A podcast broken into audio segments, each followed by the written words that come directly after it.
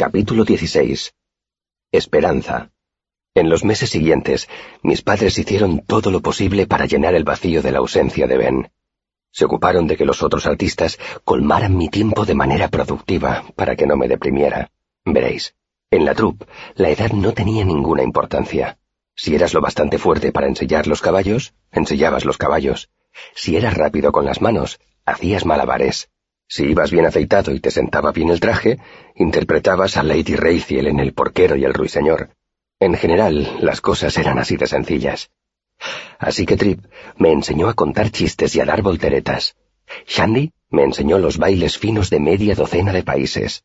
Teren me midió comparándome con su espada y decidió que ya era lo bastante alto para aprender los fundamentos de la esgrima. No lo bastante alto para pelear de verdad, puntualizó, pero sí lo suficiente para hacer una actuación digna en el escenario. Los caminos estaban bien en esa época del año, de modo que avanzábamos a buen ritmo hacia el norte de la mancomunidad. Recorríamos 25 o 30 kilómetros diarios en busca de pueblos donde actuar. Ahora que Ben nos había dejado, yo viajaba casi siempre en el carromato de mi padre, que empezó a instruirme de manera más formal para los escenarios. Yo ya sabía muchas cosas, por supuesto, pero lo que había ido aprendiendo era un batiburrillo. Mi padre se propuso enseñarme de forma sistemática los verdaderos mecanismos del oficio de actor, cómo pequeños cambios en la entonación o en la postura hacen que un hombre parezca torpe, ladino o bobo. Por último, mi madre empezó a enseñarme a comportarme en sociedad. Yo ya tenía algunas nociones que había aprendido en nuestras poco frecuentes estancias en casa del barón Greyfallow, y creía que ya era bastante refinado sin necesidad de memorizar fórmulas de cortesía, modales en la mesa y las enmarañadas jerarquías de la nobleza, tal cual se lo dije a mi madre. ¿A quién le importa si un vizconde modegano está por encima de un esparatain víntico? protesté. ¿Y a quién le importa si a uno hay que llamarlo excelencia y al otro señor? Les importa a ellos, contestó mi madre con firmeza. Si actúas para ellos, necesitas comportarte con dignidad y aprender a no meter el codo en la sopa. A padre no le importa qué tenedor tiene que usar, ni quién está jerárquicamente por encima a quién. Mi madre frunció el ceño y entrecerró los ojos. ¿Quién está por encima de quién? Me corregí. Tu padre sabe más de lo que parece, replicó mi madre, y lo que no sabe lo disimula gracias a su considerable encanto. Así es como se salva. Me cogió la barbilla y me giró la cabeza hacia ella. Sus ojos eran verdes con un cerco dorado junto a la pupila. ¿Te contentas con salvarte? ¿O quieres que esté orgullosa de ti? Esa pregunta solo tenía una respuesta. Una vez que me puse a trabajar en serio para aprender aquellas cosas, comprobé que no eran más que otra clase de teatro, otro guion. Mi madre componía poemas para ayudarme a recordar los elementos más disparatados de la etiqueta, y juntos escribimos una cancioncilla obscena titulada El pontífice siempre está debajo de la reina. Nos pasamos todo un mes riéndonos con ella, y mi madre me prohibió expresamente cantársela a mi padre, porque cualquier día podía ocurrírsele tocarla delante de quien no debía, y podía ponernos a todos en una situación comprometida. ¡Árbol! El grito se oyó a lo lejos. ¡Roble del tres! Mi padre interrumpió el monólogo que estaba recitándome y dio un suspiro de irritación. Ya veo que hoy tendremos que quedarnos aquí, masculló mirando al cielo. ¿Por qué paramos? preguntó mi madre desde el interior del carromato. Otro árbol en el camino, expliqué. Hay que ver, dijo mi padre mientras maniobraba para situar el carromato en el margen del camino. ¿Esto es un camino real o no? Se diría que somos los únicos que lo utilizamos. ¿Cuánto tiempo ha pasado desde aquella tormenta? ¿Dos ciclos? No tanto, dije. Dieciséis días, y todavía hay árboles bloqueando el camino. Me parece que voy a enviar al consulado una factura por cada árbol que hemos tenido que cortar y apartar del camino. Esto nos va a retrasar tres horas más. Saltó del carromato en cuanto éste se detuvo. No te enfades, dijo mi madre, bajando del carromato por la parte trasera. Así podremos hacer algo caliente. Le lanzó a mi padre una mirada expresiva para comer. Es una lata tener que pasar con lo que puedes pillar al final de la jornada. ¿El cuerpo necesita algo más? El humor de mi padre se templó considerablemente. También es verdad, concedió. Corazón, me dijo mi madre, ¿por qué no vas a buscarme un poco de salvia? No sé si crece salvia por aquí, dije con la dosis adecuada de incertidumbre. Por probar no se pierde nada. dijo ella con razón. Miró a mi padre con el rabillo del ojo. Si la encuentras, trae toda la que puedas y la secaremos. Como de costumbre, si encontraba o no lo que tenía que buscar no importaba mucho. Yo solía alejarme de la trupa a última hora de la tarde. Siempre tenía que hacer algún encargo mientras mis padres preparaban la cena, pero en realidad eso solo era una excusa para separarnos un rato. En el camino es difícil encontrar momentos de intimidad, y ellos los necesitaban tanto como yo. Así que si yo tardaba una hora en reunir un montón de leña, a mis padres no les importaba. Y si cuando volvía ellos no habían empezado a preparar la cena, bueno, estaban en su derecho, ¿no? Espero que pasaran esas últimas horas a gusto. Espero que no las malgastaran en tareas tontas como encender el fuego o trocear las verduras para la cena. Espero que cantaran juntos como solían hacer.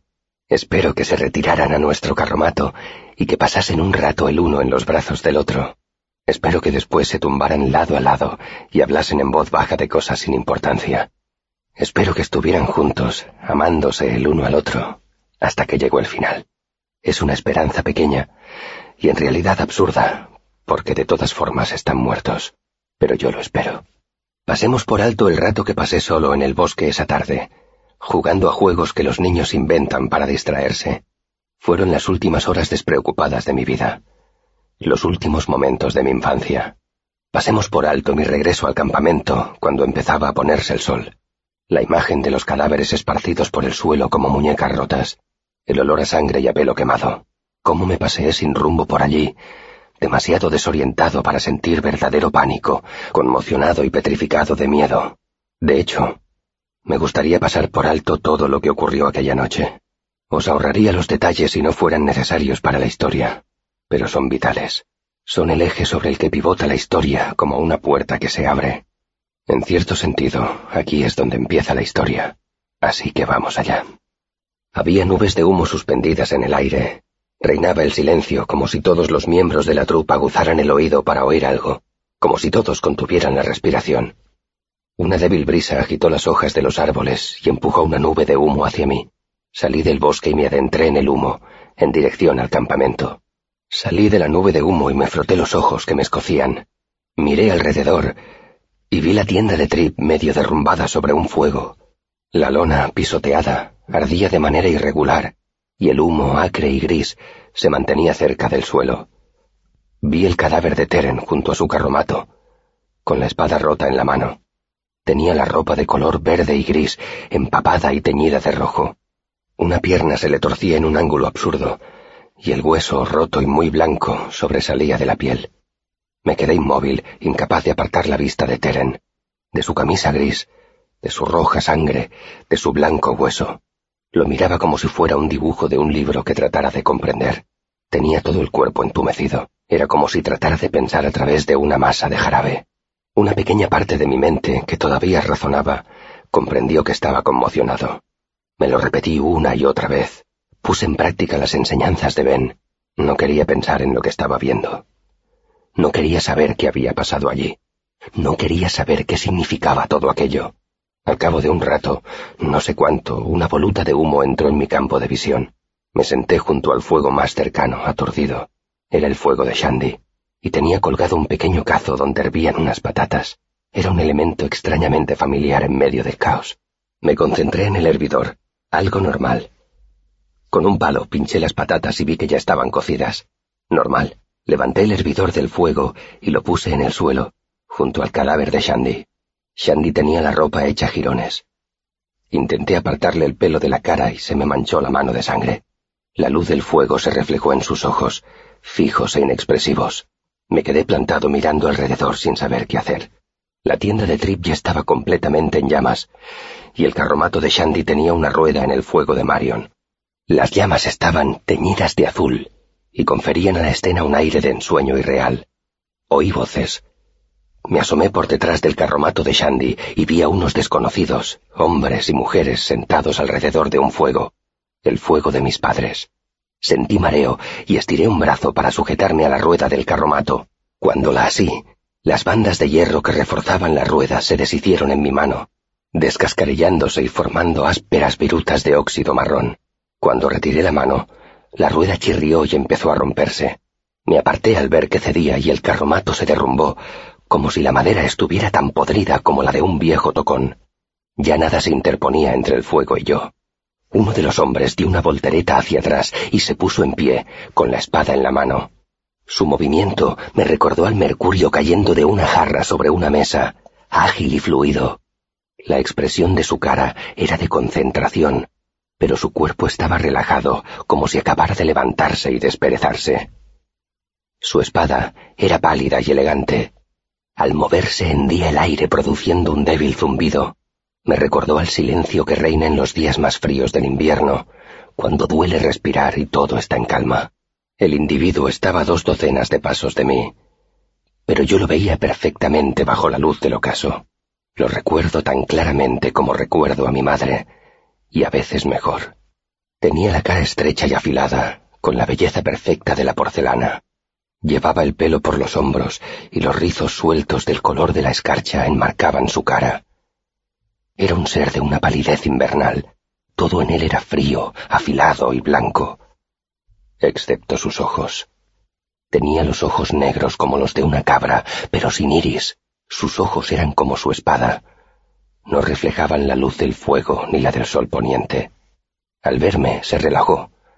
Bajó la punta de la espada y sonrió, mostrando unos dientes impecables. Tenía una expresión de pesadilla.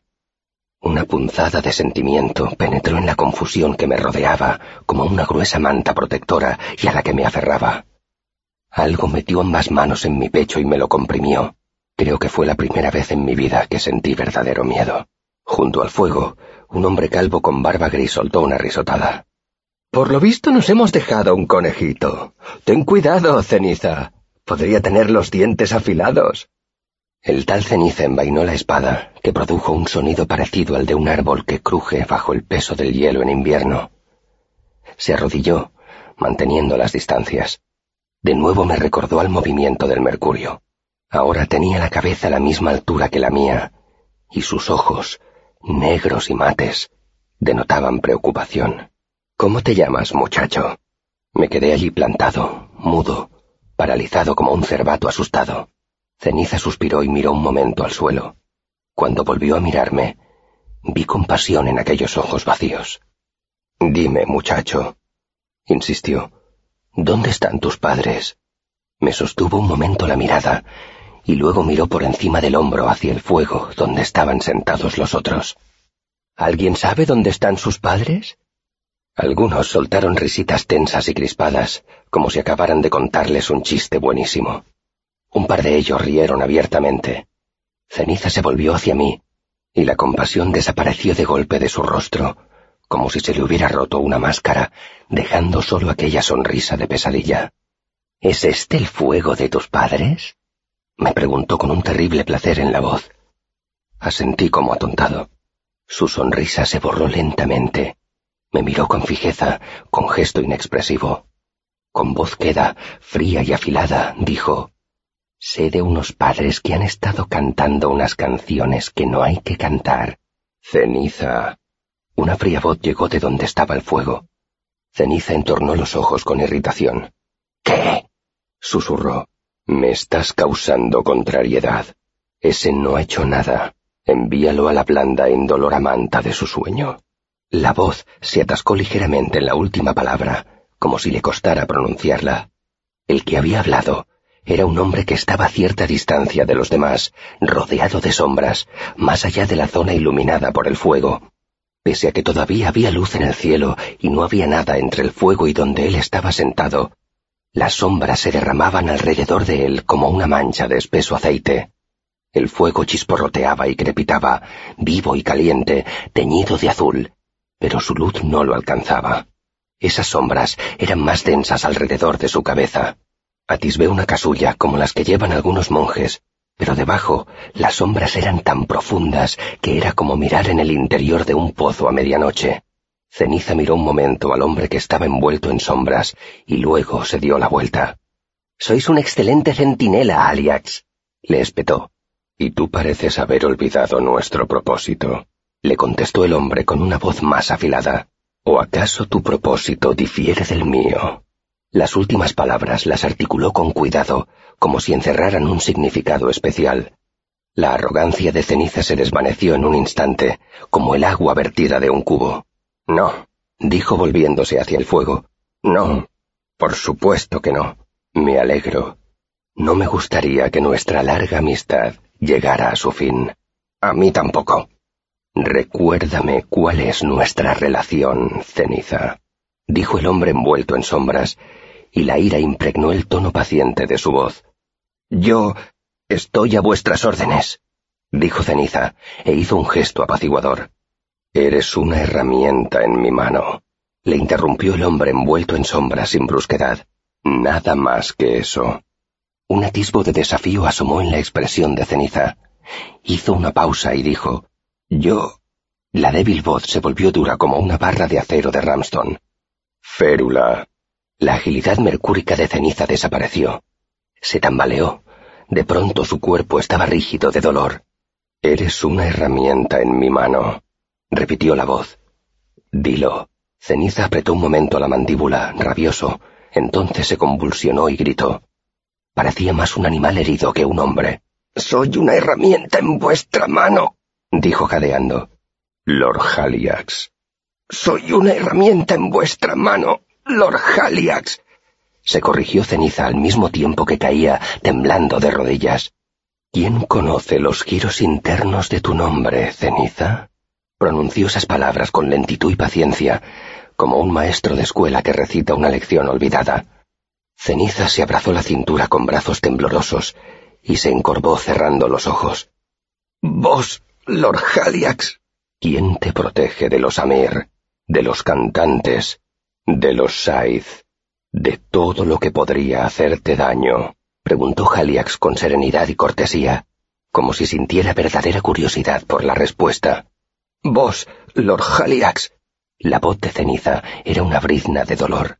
¿Y a qué propósito sirves? Al vuestro, Lord Haliax, contestó ceniza con voz estrangulada. Al vuestro. A ningún otro. La tensión desapareció de la atmósfera y de pronto el cuerpo de ceniza se quedó inerte. Cayó hacia adelante sobre las manos y unas gotas de sudor resbalaron de su cara y golpearon el suelo como gotas de lluvia. El blanco cabello colgaba, lacio alrededor de su cara. Gracias, señor, dijo jadeando. No volveré a olvidarlo. Lo harás. Te gustan demasiado tus pequeños actos de crueldad. Os gustan a todos. El encapuchado miró a cada una de las figuras que estaban sentadas alrededor del fuego. Todos se rebulleron, incómodos. Me alegro de haber decidido acompañaros hoy. Os estáis desviando. Os estáis permitiendo muchos caprichos. Algunos de vosotros parecéis haber olvidado qué es lo que buscamos, qué es lo que perseguimos. Los que estaban sentados alrededor del fuego se revolvieron intranquilos. El encapuchado volvió a mirar a ceniza. Pero tienes mi perdón. De no ser por estos recordatorios, quizás sería yo quien olvidaría. Las últimas palabras las dijo con rabia. Y ahora acaba con...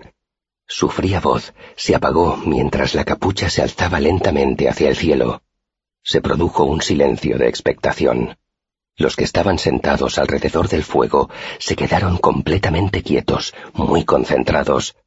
Todos echaban la cabeza atrás a la vez, como si miraran el mismo punto de la bóveda celeste, como si trataran de captar el aroma de algo en el viento.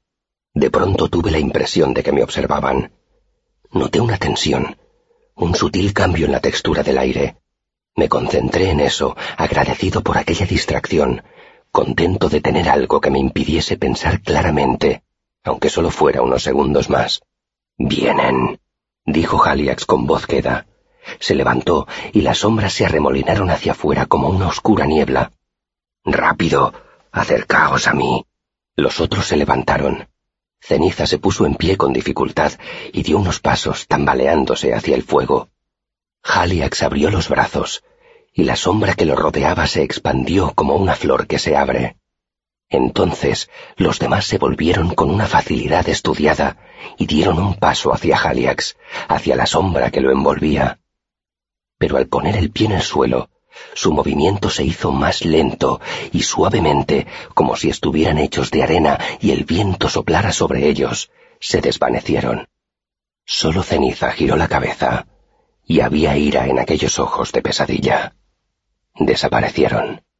No voy a aburriros con una descripción detallada de lo que pasó a continuación, de cómo corrí de un cadáver a otro, frenético, buscando en ellos alguna señal de vida como me había enseñado Ben, de mis inútiles intentos de cavar una tumba, de cómo arañé la tierra hasta que se me quedaron los dedos ensangrentados y en carne viva, de cómo encontré a mis padres.